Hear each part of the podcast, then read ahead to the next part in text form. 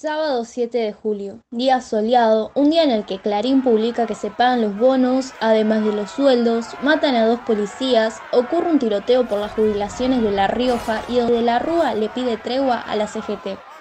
Sí, nací en medio de la crisis de 2001.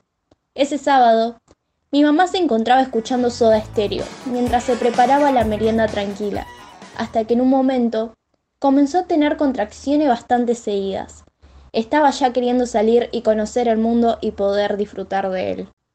Nací con 2 kilos 900. Mi papá siempre decía que era una bebé muy papenga desde que nací. Mi nombre es Rocío Micaela Bonen. Es algo raro de explicar, porque nunca supe y ni me dijeron por qué eligieron esos nombres. Mi apellido es de origen italiano. Mi abuelo me contaba que su abuelo vivía en Italia, hasta que se enamoró de mi tatarabuela y se fueron a vivir a España, donde luego vinieron a la Argentina. Me estoy preguntando por qué no se quedaron allá. Me hubieran hecho más fácil la nacionalidad. Ni siquiera estaría acá, realizando este podcast porque no hubiera nacido. Sigamos. A medida que iba creciendo, me volvía más traviesa y loca por el lado artístico.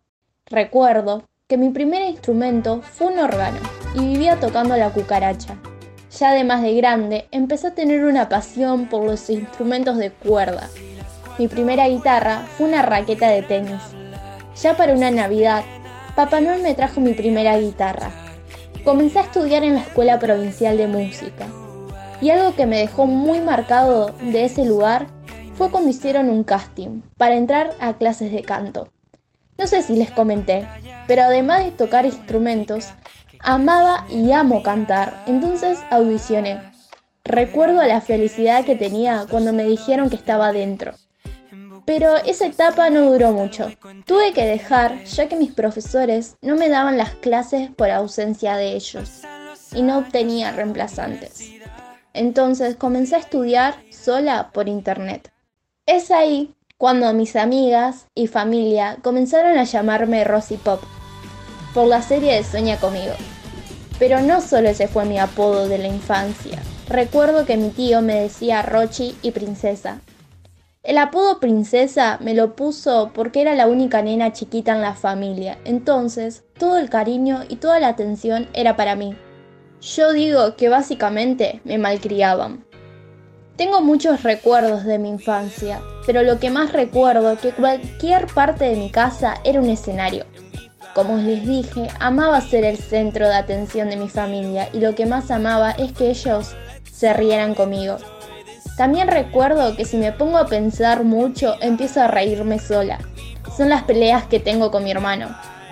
Siempre pero siempre terminaba escondida dentro del ropero. No pregunten por qué me escondía ahí porque ni yo sé por qué lo hacía. Creo que tuve una infancia muy feliz, hasta que pasó algo que me desmotivó un poco. Falleció mi abuela del lado paterno, un año nuevo. Este año se cumplen cuatro años desde que no está acá. Y desde ese momento mi vida dio la famosa vuelta de 365 grados. Luego de eso las cosas mejoraron un poco. Volví a ser hermana de dos nenas traviesas y diría que ser la mayor a veces tiene un peso bastante grande. Mi día a día, como les conté, fue mejorando. Mis pasiones o hobbies, como quieran llamarlo, siguen intactos. De vez en cuando leo libros de ficción. Amo leer esos libros fantasiosos que te transportan a ese lugar mágico. Estudio comunicación social en la UNR y ya voy en el segundo año de la carrera. Recuerdo que tenía solo 11 años cuando dije que voy a estudiar comunicación. En ese momento pensé que era algo de así nomás, un capricho. No sé si es la mejor palabra que lo describe, pero sí, pensé que era algo del momento.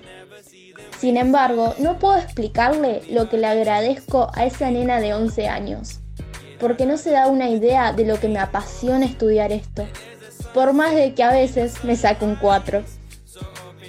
Por otro lado, creo que mis facus amigas también hace que ame estar acá estudiando comunicación, lo hacen más llevadero. Si supieran las charlas que tenemos en el grupo de Salva Papas.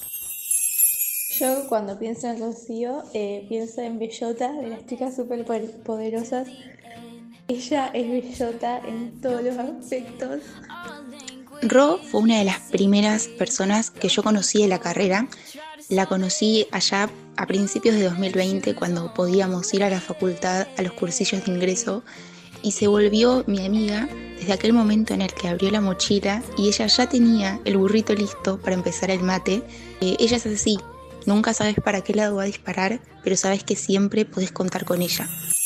Mi presente es todo lo que soñé, supongo. Y digo supongo porque nunca pensé que aquella nena de 11 años tenga tan claros sus objetivos y pelee por ellos. Ahora si me preguntan por mi futuro y lo que espero de él es que uno sea reconocido por sus logros, poder graduarme en la licenciatura, poder viajar y conseguir todo lo que me proponga y también que el mundo sea vegano.